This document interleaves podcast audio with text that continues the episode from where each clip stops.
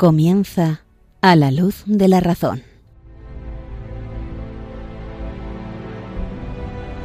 Dirigido por el padre Esteban Medina.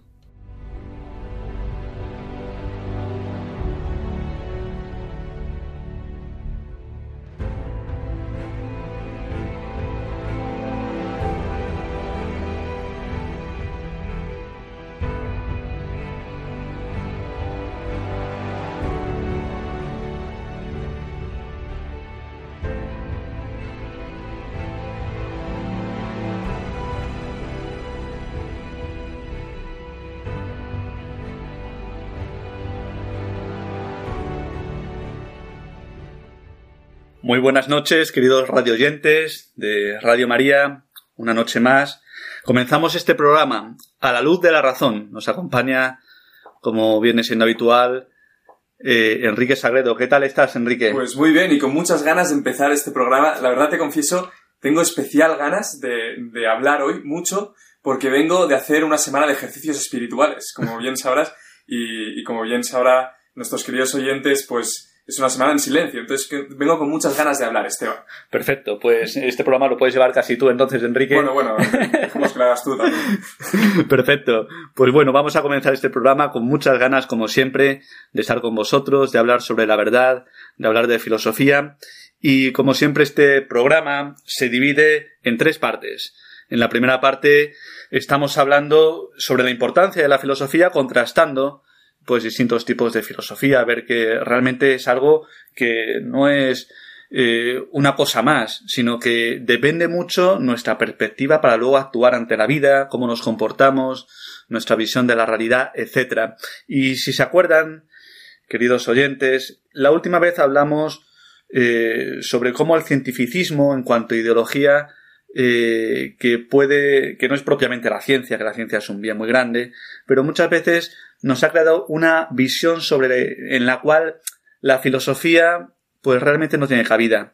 Pues bien, hoy ¿qué vamos a ver? Pues vamos a ver eh, cómo hay distintos tipos de filosofía, una filosofía propiamente realista, que habla sobre las cosas, y una filosofía que también está muy en boga. Si hablábamos, ya digo, la vez anterior que el cientificismo, esto lo tiene mucha gente metido en su modo de ver la realidad, metido eh, en su cosmovisión, pues también el subjetivismo es algo que está totalmente metido hoy día. Pues nos acercaremos en la primera parte a esto, en una segunda parte seguiremos viendo las emociones, eh, este mundo eh, interior, que también conocer, conocernos al final a nosotros mismos, pues nos ayuda mucho, es muy interesante.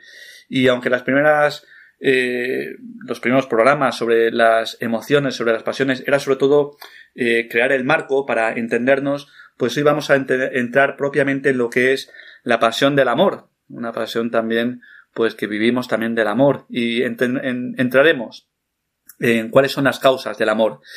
Y por último, como el último programa nos quedamos con Parménides a medias, eh, bueno, pues vamos a intentar terminar, ver alguna aplicación también en el mundo en el que vivimos, que no solamente creamos que estudiar un personaje de hace cientos de años pues no tiene ninguna trascendencia, no es así, no es así.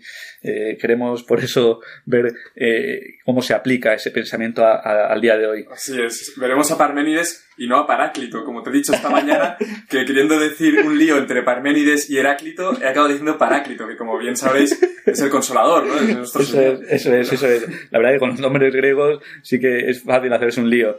Bueno, pues no veremos a Paráclito, sino a Parménides, el bueno de Parménides. Bueno, pues sin más, eh, os dejamos, queridos oyentes, y vamos a la primera parte del programa.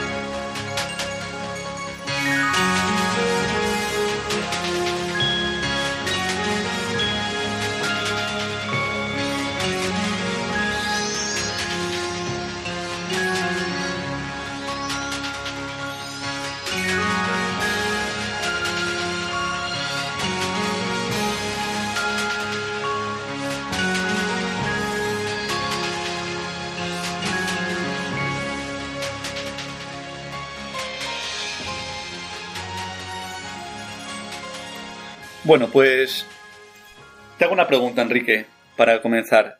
Eh, ¿Tú crees que la realidad de alguna forma depende de la visión de cada uno, de la perspectiva de cada uno? Porque esto es lo que se ve hoy día. Si esta es tu visión, adelante. Si te gusta, adelante.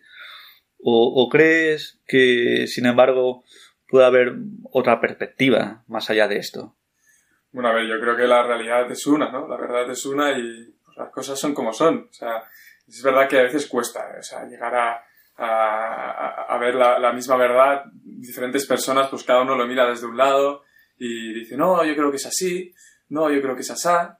Y, está la palabra, ¿no? Depende. Depende de, tu punto de vista, depende de, tu, de la forma en que quieras eh, ver la vida, ¿no? Pues esto me recuerda mucho a, es un estereotipo, ¿eh? pero los gallegos, ¿no? Que dicen que son muy así, que tú vas a, a una panadería y dices, perdona, ¿tienen pan? Y dices, depende.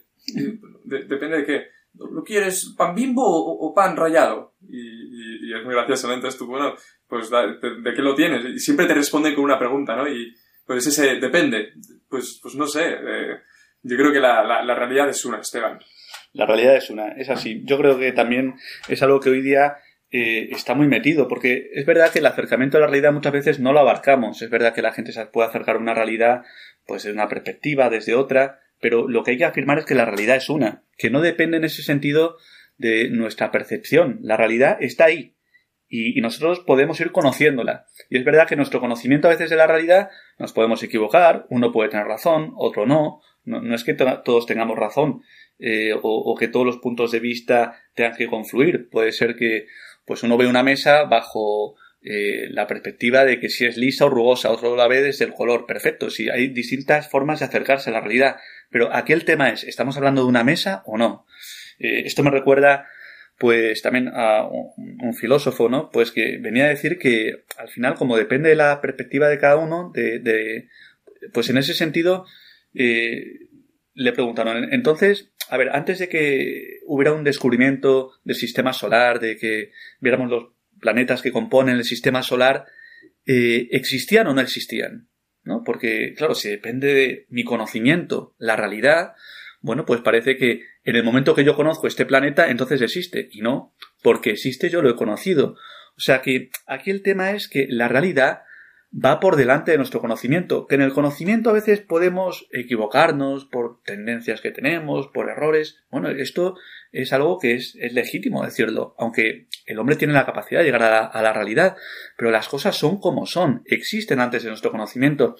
Y esto es lo que hoy día pues la, eh, en el ambiente esto no está, no está, ¿no? O sea, como que parece que si tú hablas de una verdad que está en ese sentido por delante de nosotros y que nuestro conocimiento es posterior, pues parece que en ese sentido pues tú estás dando como un golpe en la mesa y, que no, estás viendo la realidad plural, no estás viendo como los distintos puntos de vista, eh, en ese sentido no es una persona tolerante.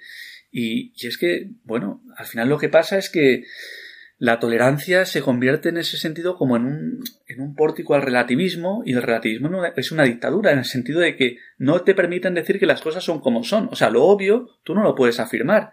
Porque entonces, claro, ya tienes una visión monolítica de la realidad, es que te han educado así, y entonces hay muchas razones, pero al final todo para decir que las cosas no son como son. No sé, eso está muy en la calle. Sí, la verdad, o sea, siempre hablas con alguien y, y, te cuenta, tú le dices algo, ¿no? Pues, oye, uno, uno y uno son dos. No, pero yo, yo creo que no. para empezar, que te discutes, es muy fácil como discutirlo todo, ponerlo todo en duda, ¿no? Y luego que a la misma que dices, oye, no, pero es que esto es así y ya está, no, no hay vuelta de hoja. Y entonces ahí te vienen con esto, con lo que decías, ¿no? Oye, respeta mi opinión, respeta mi punto de vista. Y no, claro, claro que lo, que lo puedo respetar y habría que, definir qué es eso de, respetar, ¿no? Pero, pero la, verdad es una, ¿no? Y, y claro, si, si, empezamos a aceptar pues que todo, que todo depende del punto de vista en que lo mires, de, de cómo, de cómo afrontes el, el, el, problema, o sea, es complicado. Yo, yo veo que, que en este sentido y es una cosa como muy, muy presente. Y es verdad que hay cosas que, que tienen como muchos eh, puntos de vista, ¿no? Por ejemplo, Dios. Pues dices, ¿cómo es Dios? Es una persona que dice, Dios es justo. No, pero Dios es misericordioso. No, y, pero Dios es amor. No, pero Dios, claro, son muchas características de Dios que no tienen por qué eh, ser o una cosa o la otra, simplemente son, es todo eso, sí, pero yo creo que va por ahí, ¿no, Esteban? Va por ahí, sí, sí. Si el tema es, primero, afirmar que la realidad es como es y que no depende de nuestro conocimiento. Las cosas son como son. Lo que veíamos antes, un planeta existe antes y después de que lo conozcamos. Las cosas son como son, no depende de nuestro conocimiento.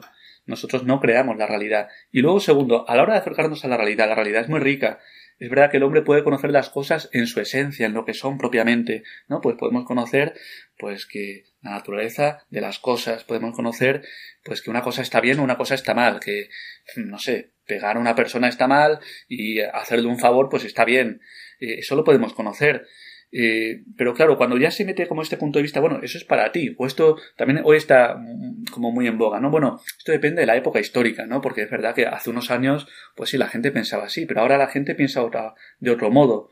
Bueno, pero muy bien, antes o después, las cosas son como son, no cambian, podrá cambiar pues la sensibilidad de la gente, pero cuando hablamos de cosas objetivas, ¿no? Eh, pues las cosas son como son.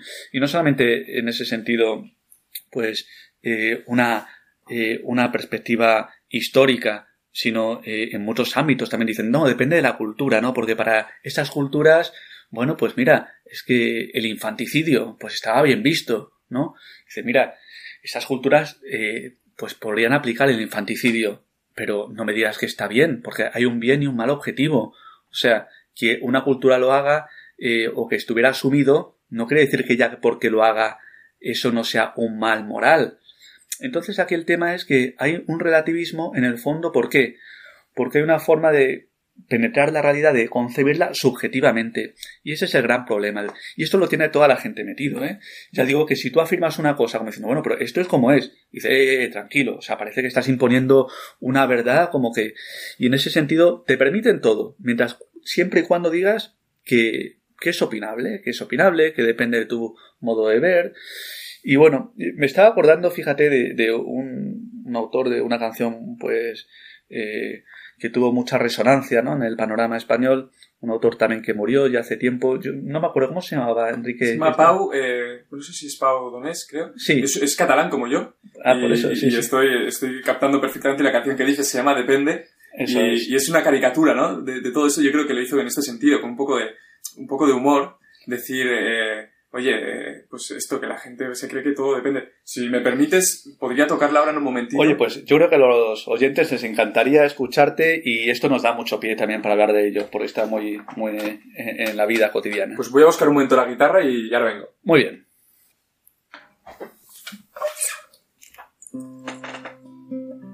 No se de acuerdo porque hace tiempo ya que no la toco. Muy bien, pues Allá vamos. A ver cómo sale, Esteban, esto es en, en, directo. En directo para todos vosotros, Enrique, Sagredo, una cancioncita que tranquilamente. Que el blanco sea blanco, que el negro sea negro, que uno y uno sean dos, que exactos son los números. Depende.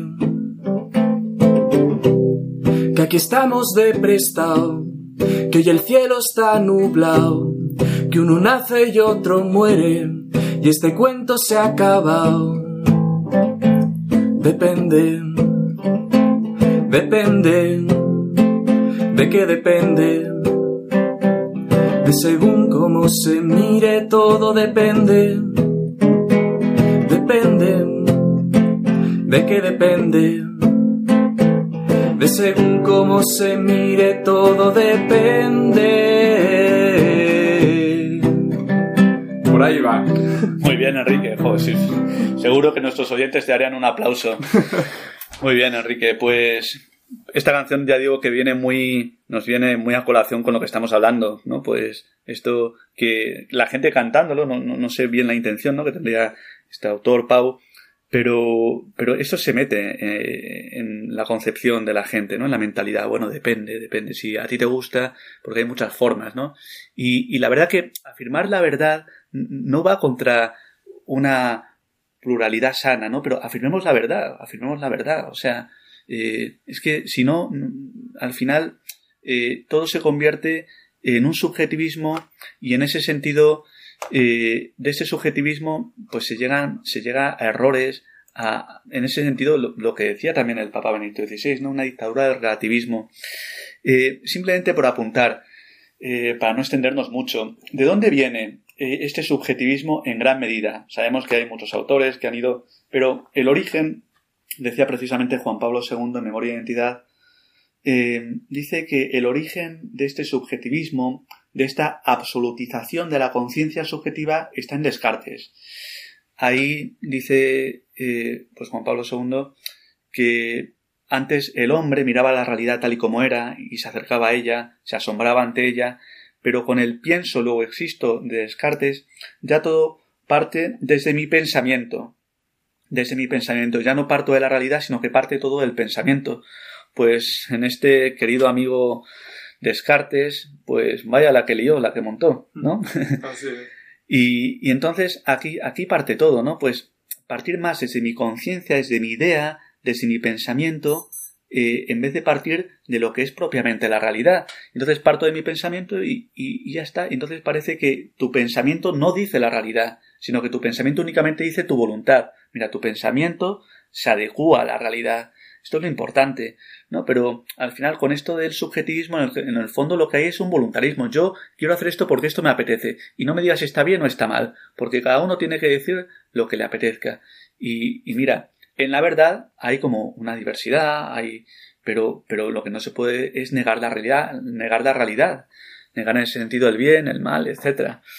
Sí es, cada uno, al final, yo creo que ahí detrás también está el, el querer estar por encima del bien y el mal, ¿no? El, eso, el determinar lo que está bien, lo que está mal. En ese sentido, querer ser un poco como Dios, ¿no? Es decir, pues, pues para mí esto está bien, esto está mal, y es que tampoco quiero saber si está bien o está mal. O sea, yo quiero hacer eso, lo, que, lo que me gusta, lo que me apetece, lo que subjetivamente, pues, eh, es deseable para mí y, ya está, y esa es, esa es mi verdad, ¿no? Claro, sí, sí. De fondo, detrás de estas actitudes muchas veces hay pues, condicionantes que son desde la soberbia, desde el orgullo, no hay duda, porque al final un realismo es ver que la realidad está por delante de ti, por encima de ti, y que no es que, porque siempre te acusan, ¿no? Cuando tú dices, oye, pero esto es como es, o sea, esto es así, o sea, esto no depende ni de la cultura, ni del tiempo histórico, ni de si es una persona joven, si es una persona mayor, si ha sido educada de tal forma. Claro que hay perspectivas, cosas accidentales que sí que dependerán de una cultura, pues que tienen como más acercamiento, hay cosas accidentales, pero que tú niegues la verdad de las cosas, bueno, pues aquí estamos ante, ante lo que estamos hablando, un voluntarismo. O sea, como que mm, el hombre puede conocer la realidad y la realidad es muy rica. Y digo que conocer la realidad al final te hace tener una humildad, ¿no? Eh, la realidad te precede y, tú ves las cosas como son y, digo, cuando tú dices, oye, pues a mí, esto es la verdad o esto es el bien, o te dicen, oye, tú te crees en posesión de la verdad. Y yo, mira, yo la verdad no la poseo. Lo que pasa es que tengo la humildad de decir, esto es así. Eh, o sea, no dependiendo del color de las gafas que lleves, y el, el cristal es, en ese sentido, pues no sé, azul o rojo, la realidad cambia. Cambiará tu visión de las cosas, pero la realidad es como es, ¿no? Pues es de noche, es de día, eh, no sé, eh, lo que hablamos sobre el bien, el mal, tantas cosas, ¿no? No depende del punto de vista. Eh, hay cosas que sí, que en ese sentido uno puede acercarse de muchas formas a la realidad y podrán tener aspectos de verdad, eso no lo negamos, pero que la realidad es como es, independientemente de nuestra perspectiva, es lo primero que hay que afirmar, y que el hombre puede conocer también esencialmente, profundamente, la realidad, pues también, también.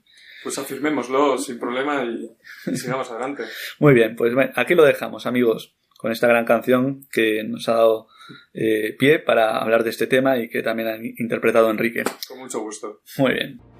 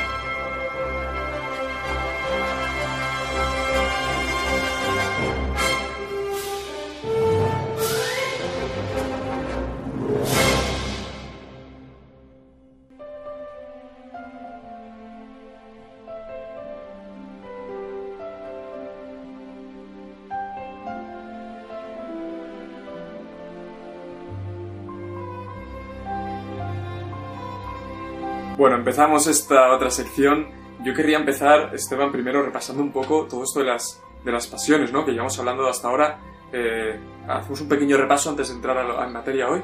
De acuerdo, sí. Hoy veremos la pasión del amor, pero antes que esto, eh, recordemos, hemos hablado de 11 pasiones principales. Eh, están divididas según están en el apetito irascible o concupiscible. El concupiscible es aquello que es un deseo inmediato de algo, de un bien. Siempre estamos hablando de un bien sensible. Estas son las pasiones, nos afectan al cuerpo, por eso son pasiones. Eh, las padecemos físicamente. Hay como un movimiento en nuestro cuerpo, te late el corazón rápido, te tiemblan las rodillas, eh, te pones a llorar por tristeza. Entonces todo es una repercute en el cuerpo, ¿no? Entonces hablamos del bien y del mal y del apetito irascible, que en ese sentido son pasiones que se refieren a algo difícil, un bien arduo, o el apetito concupiscible, que son eh, pasiones que se refieren al bien más inmediato. Entonces los dos apetitos, que voy a ir muy rápido porque esto ya lo vimos, pero en el apetito concupiscible hay eh, seis pasiones. Seis pasiones que son el amor, eh, que es cuando hay como una armonía hacia un bien, como una adaptación, como el deseo, ¿no? que cuando tú tienes como esta armonía hacia algo, pues ¿qué quieres? Ir hacia él, ¿no? Pues este movimiento que provoca el amor, pues es lo que se llama eh, el deseo, que es como una atracción que te hace ir tras el bien. Y cuando tú alcanzas el bien, pues eh, produce en ti un placer, ¿no? Placer o gozo, ¿no? Eh, me encantan los helados, tengo amor por los helados, voy hacia el helado que tengo en el congelador y el gozo mayor es comerme el helado que me encanta, ¿no? Bueno, pues en la línea del bien, ¿no? Un movimiento hacia el final del gozo. Y en la línea del mal, pues en ese sentido es lo contrario, ¿no? Pues el odio, algo que tenemos repugnancia hacia ello, pues de alguna forma lo odiamos, ¿no? Eh, pues odio quemarme, ¿no? Pues que no me gusta. Entonces, en ese sentido, si veo que viene hacia mí, eh, pues no sé, una comida que está ardiendo, pues de alguna forma eh, yo huyo de ella, ¿no? Es como una repulsión, ¿no? Un movimiento como para alejarme de ella, ¿no? Cuando algo, ya digo que no tengo como una armonía, sino que es al contrario, pues en ese sentido el movimiento es a, repelerlo, ¿no? Entonces, mm, de alguna forma me retraigo. Y si ya no puedo huir de, de, ese, de eso que no, no me gusta y lo tengo el mal presente, pues es la tristeza, ¿no? Es el dolor, ¿no? Pues resulta que me han metido en la boca como un niño pequeño un alimento que está ardiendo, pues se pone a llorar, ¿no? En ese sentido tiene un dolor o una tristeza. Bueno, pues estas son las del concupiscible. Es muy sencillo, ¿no? En la línea del bien, amor, deseo, gozo, y en la línea del mal, pues odio, esa repulsión, eh, esa huida o esa aversión y, y tristeza cuando el mal está presente. En la línea de cuando es algo difícil, ¿no? Pues un bien difícil. Pues en ese sentido está eh, la esperanza, ¿no? Sobre que es un bien que es difícil de conseguir, que es futuro, pero que es posible, ¿no? Eh, por eso yo tengo esperanza de lograrlo, ¿no? Pues tengo esperanza de que si me aplico mucho este examen, pues hago un 10, impresionante, ¿no? Eh, la desesperanza es cuando uno ve que es tan difícil que es imposible. Mira, es que me voy a sacar, no sé, las oposiciones de notario, pero es que no tengo ni un minuto para estudiar. Bueno, pues desespero porque no puedo con ello, ¿no? Pues en ese sentido, en cuanto que es un bien arduo futuro posible, la esperanza, imposible porque es muy difícil, la desesperanza. En la línea del mal, pues en la línea del mal eh, es lo contrario, ¿no? Pues eh, cuando un mal viene hacia mí, pues es un temor, eh, en ese sentido como un miedo, ¿no? Eh, mal futuro, ¿no? Eh, pues uno tiene temor porque piensa que no va a poder a, eh, afrontarlo, ¿no? Entonces está como con mucho miedo, se retrae sobre sí mismo, ¿no? Y, en ese sentido, pero cuando lo afronta, aquí viene la otra pasión, ¿no? Que en ese sentido, eh, pues es como un arrojo, ¿no? Si esta pasión era cobardía, pues en ese sentido esta pasión es audacia, ¿no? Pues una afronta la dificultad, ¿no? Pues esto es sobre todo, pues pensemos, no sé, eh, en los deportes, ¿no? Pues te enfrentas a un equipo como el Madrid, ¿no? Pues lo lógico es que te entre un temor, dices, joder, es que me van a meter 10, ¿no? Es que está Valverde que se sale, pues es que me van a meter 10 goles, ¿no? Eh, pero un equipo pequeño que juega contra el Barça, pues va también con audacia, ¿no? Y en ese sentido dice, pues venga, vamos, que está en mal momento Messi, vamos a meter aquí cinco goles. Bueno, pues son las do dos cosas. Cuando tú afrontas un mal, eh, y aunque es muy arduo, pues tú, tú puedes enfrentar a él con arrojo, con audacia, o bien puedes retraerte y en ese sentido el miedo, el temor, pues te posee y no tienes nada que hacer. Y la última pasión, hemos ah, visto esperanza, desesperanza, eh, temor, audacia, podemos poner muchos nombres. La última pasión, la última pasión es cuando eh, el mal está presente en ti y tú no descansas. Cuando el mal está presente en ti, veamos en concupiscible, es la tristeza. Pero cuando tú tienes un mal presente en ti y quieres afrontarlo, quitártelo de en medio, pues se produce como una venganza, ¿no? Y en ese sentido es la ira, ¿no? Como ese deseo, pues, de, quitarte el mal presente, ¿no? Pues tengo esto que, pues, que me lo voy a quitar, o sea, esta, esta persona me ha hecho daño, pues, eh, o, me ha pasado esto, pues venga, eh, lo afronto y como este deseo de, alguna forma de venganza, pero no, he entendido moralmente, sino como quitar el mal que me está oprimiendo, que me está haciendo daño, pues brota la ira, ¿no? Ante una tristeza, pues puede ser que nos quedemos ahí o que tengamos ira para, para afrontarla y quitarnosla, quitárnosla del medio. Bueno, pues las once pasiones. Yo sé que esto es un poco rápido, pero Enrique no, hay. claro, es lo que hay. explicar mucho, pues se resume así.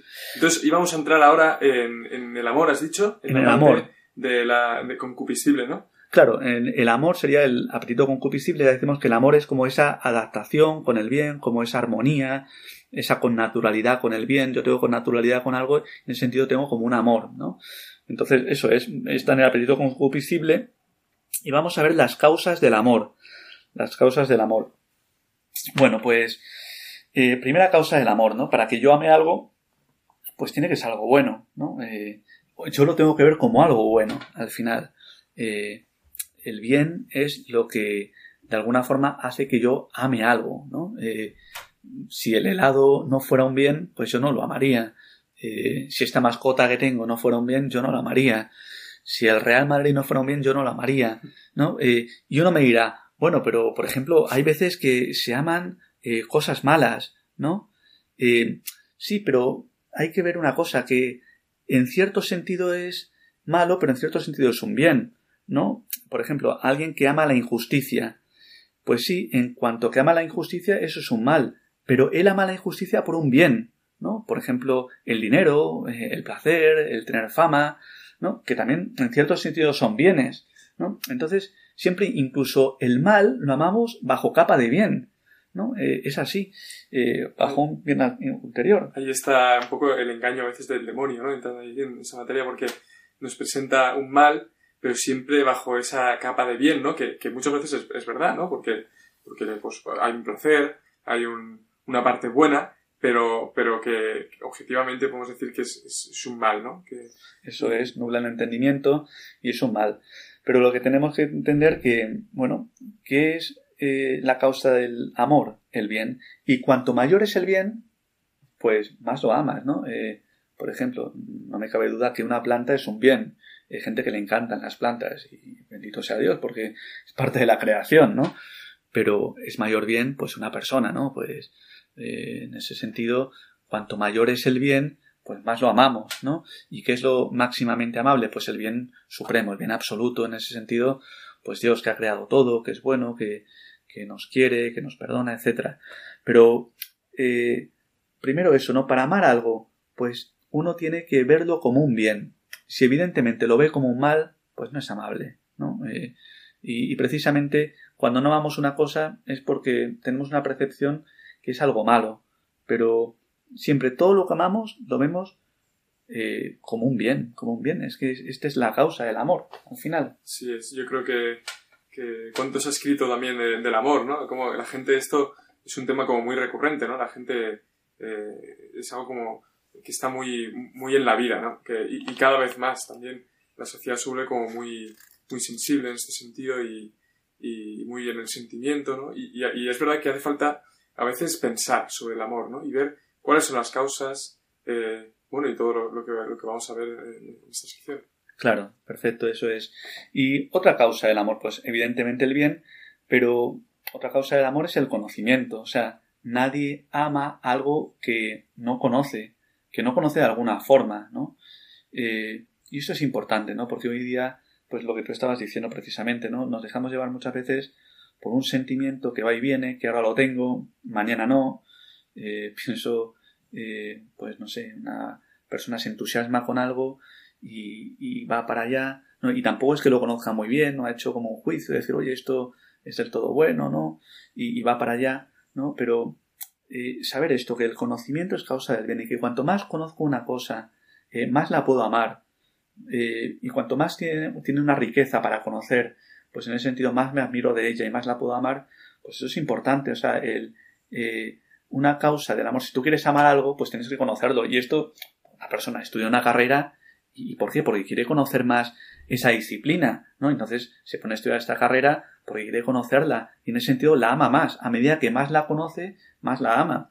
Eh, no sé, ojalá oyentes, pues cojáis gusto a la filosofía, ¿no? O a este mundo de las pasiones, o tantas cosas que estamos diciendo en este programa.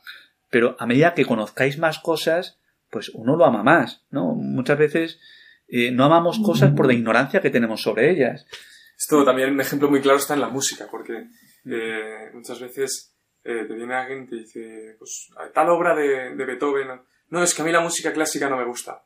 Bueno, pero es que no, probablemente no te gusta porque no la has escuchado nunca o porque de entrada ya tienes un rechazo hacia ella. Entonces, cuanto, o sea, si te pones a escucharla y la conoces y te explican, también si sabes de música, es cuando se, se disfruta y, y digo la música clásica como puedo decir cualquier otro tipo de música. Eso es, sí, sí. Hay que educar el gusto, pero en tantas cosas, ¿no? Pues es que a medida que tú te vas metiendo en algo y vas viendo la riqueza que tiene, la perfección que tiene en el sentido que es amable o que es bella, eh, bueno, pues a medida que lo conoces más, pues más lo amas, ¿no? Y lo mismo pasa en, en el sentido entre dos personas, ¿no? Que se conocen, un chico y una chica, pues se van conociendo y se van amando, ¿no? Entonces, me hace gracia, ¿no? Porque dice, no, pues he conocido a esta, esta chica, llevo una semana con ella, y es que la amo, vamos, daría la vida por ella. Y dice, pero si todavía no la conoces, a una persona se la conoce, pues tienen que pasar meses, años, muchas veces, ¿no? Y a medida que más lo conoces, evidentemente el amor de, pues no sé, un padre y una madre que llevan 25 años juntos, pues es muy superior porque se conocen perfectamente y que, que pues una persona que acaba de conocerse con otra, ¿no? Entonces, bueno, pues segunda causa, ¿no? Para amar algo el conocimiento, conocerlo bien. Otra causa del amor eh, es la semejanza. La semejanza, ¿no? Eh, bueno, pues eh, yo es lo más propio para amar es que algo o alguien sea semejante a mí, ¿no? por ejemplo, ¿por qué una persona se hace amiga de otra? Bueno, porque tienen cosas en común. Esto es la semejanza. Pues resulta que hemos estudiado en el mismo colegio, o resulta que nuestros padres son amigos, o resulta que somos del mismo equipo, tenemos esta semejanza, somos del mismo equipo de fútbol, o a los dos nos gusta la filosofía, o a los dos nos gusta, tenemos este hobby, no sé, pero siempre hay como una semejanza que posibilita el amor, ¿no? Eh, en ese sentido, bueno, pues la semejanza, cuanto más semejante es algo, pues más se comparte también con otra persona. Entonces la semejanza es causa del amor. Y, y bueno, en ese sentido también eh, puede ser también semejante a algo que yo quiero adquirir de otra persona, ¿no? Pues, porque muchas veces dice, jo, es que hace muy buena pareja esta persona con otra, porque esta persona es como, pues no sé, como más retraída, pero la otra persona es súper abierta, pero entre los dos se complementan muy bien. Bueno, precisamente porque la otra persona tiene lo que le falta al otro, pero lo que le falta también, esto es un poco difícil, pero como que el hombre, el, el otro tiende hacia ello también, tiene como cierta semejanza porque ve un bien que le hace falta. Entonces, cuando nosotros tendemos hacia algo, pues de alguna forma eso a, a, lo que tendemos es semejante a nosotros. O sea que no es del todo válido decir que los polos opuestos se, en ese sentido se atraen. Bueno, se atraen porque no son opuestos, sino que de alguna forma eh, el uno necesita lo que le da el otro. Yo no sé si me has entendido un poco, Enrique, sí, un poco podríamos decir complejo. también eh, que sea, es, es semejante eh, al, al, deseo. O sea, si me falta algo en, en mi vida, una, eh, en cualquier sentido, eh, ese algo, en cuanto sea semejante, en cuanto una persona tenga ese algo y, es, y sea semejante a mi deseo, eh, a mí me, me genera una atracción también. Claro, eso es, eso es. O sea, hay como una tendencia, un deseo de decir, oye, esto como me hace falta. Y cuando tú tienes esto, pues realmente estás amándolo, ¿no? Eh, en, el, en el fondo hay que entender que esto que dice Santo Tomás es muy verdadero, ¿no? Para amar a alguien tiene que haber cierta semejanza, tiene que haber cierta semejanza, porque si es algo totalmente extraño a mí, como que no lo conozco, porque precisamente para que haya semejanza tienes que conocerlo. Y, tiene, y la semejanza que es como algo que de alguna forma tú lo has hecho tuyo, ¿no? Dices, oye, pues yo estoy como a gusto con esto, ¿no? Esto es semejante a mí. Bueno, es que de alguna forma uno se siente como en casa, ¿no? Como cuando estás con esta persona, ¿no? Pues es que se parece mucho a mí. ¿Por qué?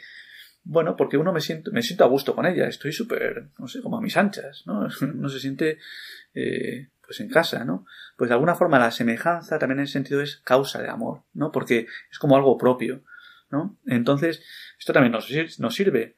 Eh, bueno, si tú de alguna forma quieres amar mucho a una persona, pues también te vas asemejando a ella, ¿no? Y esto llama la atención en matrimonios que se parecen muchas veces en muchas cosas y te das cuenta que son muy semejantes, pero es que esta semejanza ha sido causa y efecto del amor. Esto es muy bonito también. Esto es lo que quería comentarte, que el amor, eh, eh, su, causa es la semejanza, pero también cuanto más se ama a una persona, eh, más, más adecuado estás, ¿no? Y más semejante te haces. Y, sobre todo gente que ha convivido, pienso en, matrimonios ya, pues, en la ancianidad, ¿no? Que, ya al final tienen mismos gustos, mismos, muchísimas cosas compartidas y, que al final ha sido fruto de, de, un amor muy largo, ¿no? Y de, mucho tiempo entregándose uno al otro. Es así, tal cual. Es que el amor es unitivo. Y para que haya amor entre dos personas, pues tiene que haber como una armonía, ¿no? Es precisamente lo que estamos hablando como de una definición del amor, ¿no? Como algo que yo lo veo como adecuado a mí. Entonces tiene que ser semejante. Pero es que a medida que lo amo más, más semejante soy esa persona, porque el amor tiende a unir, tiende a unir. Entonces, a medida que amamos más, más semejantes somos, como lo has explicado muy bien, Enrique. Bueno, y por decir una última cosa, em, uno podría pensar que hay otras pasiones que son anteriores al amor, ¿no? Eh, pero no es así, no es así. O sea, la primera pasión de todas eh, en el orden es el amor. O sea, si yo espero una cosa es porque la amo. Si yo desespero de una cosa, es verdad que es porque no la veo posible, porque es muy difícil, pero desespero de ella porque la amo. Si yo tengo miedo de algo, es porque en el fondo estoy amando algo que se me puede quitar, ¿no? Ya sea como una serenidad, ya sea lo que sea, ¿no? Pues temo que, eh, no sé, eh, suspender este examen o, que, o cualquier cosa, ¿no? Eh, bueno, es que en el fondo estoy amando algo, que es que quiero, quiero aprobarlo, ¿no? Entonces, el amor es anterior a todo, a, a pues, a las pasiones del apetito irascible y también del concupiscible, ¿no? Porque hay amor a algo, luego hay gozo. Entonces, en ese sentido, fomentar el amor hace que también todo el dinamismo de las pasiones eh, vaya adelante. Esa es la primera eh, pasión y es muy bonito, ¿no? Porque en alguna forma el motor de la vida es el amor. Y, aquí, viendo el mundo de las emociones, pues lo primero que se origina y de lo que parte todo, eh, las tristezas, la ira, todo, es el amor, es el amor. Eso es increíble. Bueno, Esteban, no se pasaría hablando lo del amor mucho tiempo, pero creo que tocaría hablar de, un poco de Parménides. Pues sí, vamos a ello, damos un poquito de respiro nuestros oyentes para que se despierten, que puede ser un poco tarde, tomen un poquito de agua, un vaso de leche caliente, lo que quieran, pero vamos con la última parte del programa. No se la pierdan.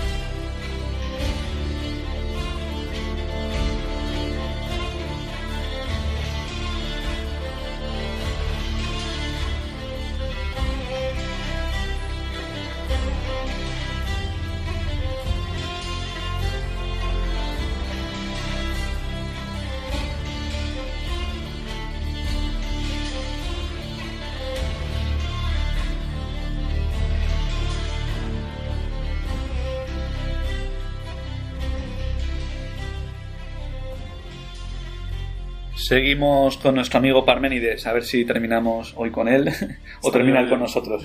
Esperemos que sea la primera. bueno, pues eh, recordamos un poco brevemente ¿no? lo que decía Parménides, que en ese sentido es contrario a lo que decía Heráclito. Eh, para él realmente no hay movimiento. El movimiento es algo que no es real porque los sentidos que ven que hay movimiento pues nos engañan. Él hace como una penetración, una profundización en lo que es el ser, ¿no? Y dice, a ver, lo que es es y no puede no ser. Y lo que no es mm, no puede ser, ¿no? Eh, en ese sentido, Parménides es buen filósofo, lo que pasa es que tiene como unas herramientas que no le, no le posibilitan eh, luego ver como una serie de cosas que, que, son también verdaderas, ¿no? Porque él profundiza en lo que es el ser, ¿no? Y si tú lo piensas, dices, el no ser, del no ser no se saca el ser, porque muchas veces nosotros como que tendemos a dar una realidad al no ser, ¿no? Entonces dices, ah, el no ser y luego viene el ser. No, es que mira, el no ser no es, no es nada, o sea, no, y no se puede sacar de aquí esto. Y el ser, si es, eh, pues él dice, el ser por sí mismo, pues no puede dejar de ser, ¿vale? Entonces, ¿qué es lo que le está pasando a Parmenides? Que él ha profundizado en lo que es el ser, lo que pasa que, de alguna forma, lo eh, ha hecho como una analogía que está ascendiendo, es como si fuera el ser eterno, como si fuera, en ese sentido, el ser inmutable, ¿no? Eh, que lo que es es y lo que no es no puede no ser. Y entonces a él le falta como en el fondo la, herramienta de la contingencia, de la potencialidad, de que hay cosas que cambian, eh, etc. Entonces él no puede explicar el cambio, no puede explicar por qué las cosas se generan, se corrompen, etc. O sea, hay un error como muy de fondo en Parménides, no cabe ninguna duda, pero también ha profundizado en algo que es verdadero, que es también que hace falta un sustrato en las cosas que permanezcan. Y esto es el ser, esto es el ser. Pero bueno, ahí nos quedamos. No sé si recuerdas. Parece que nos quedamos ahí. En este sentido, Parménides eh, profundiza un poco mejor o, se acerca un poco más a la verdad que, que Heráclito, ¿no? Podemos decir, aunque sea como su contrario, pero podemos decir que es un punto de vista como más acertado. O... o sea, yo creo que es un punto de vista donde hay una abstracción mayor porque eh, ¿qué le pasa a Heráclito? Que Heráclito se queda en un conocimiento sensible, que es verdadero el conocimiento sensible. Es muy verdadero. O sea, el conocimiento sensible es, pues ves que las cosas cambian, que las cosas fluyen, pero cambian porque hay algo que permanece. Entonces, eh, y entonces, bueno, Heráclito se queda únicamente como en este, como en este empirismo, ¿no? En este cambio. Eh, entonces, para Parménides le pasa lo contrario. Él hace una abstracción mayor y se queda únicamente en el conocimiento intelectual. Desprecia el conocimiento sensible. Dice, no, esto es falso, ¿no? Los sentidos nos engañan. Todo permanece. Pero él sí que profundiza y un grado de abstracción mayor en lo que es el ser en Parménides. Lo que pasa es que no sabe cómo armonizarlo con lo que es también el conocimiento sensible. Las realidades, pues en ese sentido, que son eh, mutables, que cambian, caducas, eh, temporales, que el tiempo eh, pues también avanza. Bueno, eso no lo sabe explicar, como que lo hace de menos. Pero sí, efectivamente, la capacidad de abstracción, de hecho, Parménides es un poquito posterior a Heráclito, yo creo que es, superior a la de Parménides, y, no es en ese sentido una filosofía pues, no sé, como diciendo, ¿qué dice este hombre? No, no, o sea, tiene una profundidad también. Y precisamente es lo que vamos a ver. Si cuando vimos Heráclito veíamos que estamos en un continuo fluir, que la gente vive de esto, pues también Parménides pues tiene una influencia en los tiempos actuales, en la relación con la modernidad. Porque Parménides que dice que en el fondo nada cambia, que todo está determinado, que nuestros sentidos nos engañan y que en el fondo la filosofía, tú llegas a la filosofía cuando entiendes que el ser es y que tiene que ser así y que es algo determinado. ¿Esto a qué conlleva? Pues a una negación de la libertad, porque, bueno, pues tú puedes actuar o no actuar, pero cuando todo está determinado, lo que es es y no puede no ser, pues entonces te estás cargando la libertad, te estás cargando el movimiento, tantas cosas, pero especialmente la libertad. Y llama la atención que muchos de los filósofos de la modernidad, pienso en Spinoza, etc., pues tienen como referente a Parménides. Y estos han influido mucho eh, eh, en, el mundo actual.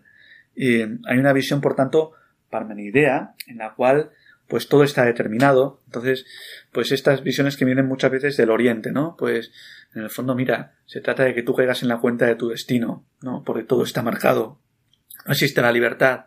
Eh, tú eres como parte del cosmos, ¿no? Que en ese sentido, pues es caer en la cuenta de que todo, eh, ya digo, es eh, así, está determinado, es unívoco, no existe cambio, tú eres manifestación pues de, del único cosmos que hay, la, única realidad que hay, tú eres como eso, como algo que, que de alguna forma surge pero tú tomar conciencia de ello, porque no eres nada, ¿no? Pues es cargarte el ser personal, ¿no? Pues eh, esto pasa hoy día mucho.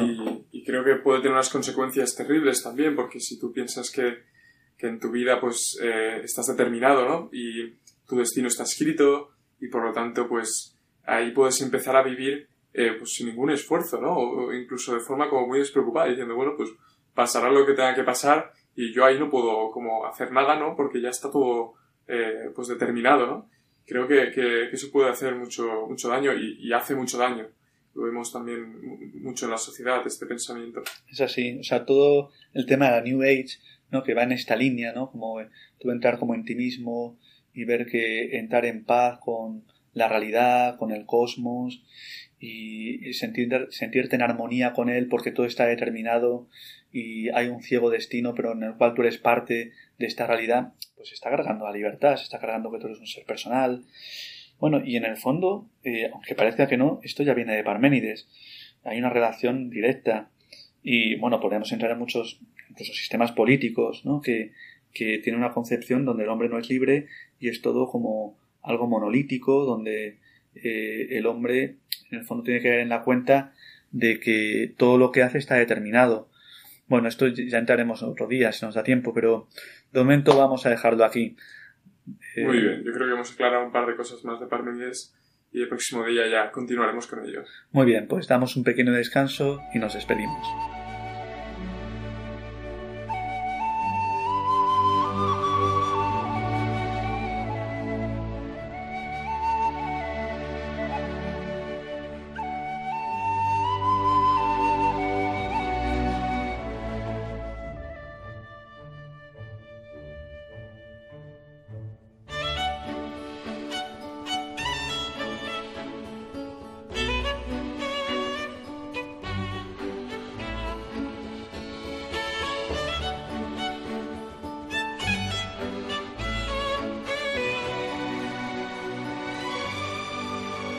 Pues un placer, una noche más, haber estado con todos vosotros, queridos oyentes de Radio María.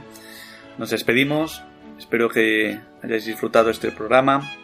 Eh, antes de nada, recordad, recordar el, correo electrónico al que podéis acudir para eh, plantear vuestras dudas, sugerencias, dificultades, cosas que pues a lo mejor no hemos explicado bien pues sin duda lo, veremos y lo comentaremos en los siguientes programas. El mail, la dirección de correo electrónico es a la luz de la razón arroba radiomaria.es. Repito, a la luz de la razón arroba radiomaria.es. Muy, Muy bien, Esteban. Bueno, a mí me gustaría eh, una pequeña anécdota. Estos son dos personas muy tozudas, ¿no? Dicen que la gente del norte es muy tozuda. Bueno, dos personas muy tozudas que ven en el suelo eh, algo blanco y, uno dice, mira, una pastilla de jabón. Y el otro dice, no, que es un queso. Dice, no, hombre, no, es una pastilla de jabón. Dice, no, no, que es un queso. Entonces dice, a ver, coge un cuchillo, corta un trozo, se lo pone en la boca y dice, malico es, pero es queso. está bien, está bien. En relación con, con, con, lo de que todo depende, ¿no? El punto de vista. Bueno, al final, al final era jabón. Estaba claro. Estaba claro, sí, sí, sí. Hay que acercarnos a la realidad y también, bueno, con una mente abierta, pero acercarnos a las cosas que son como son. Muy bien, queridos oyentes, nos vemos, si Dios quiere, en dos semanas. Dios os bendiga.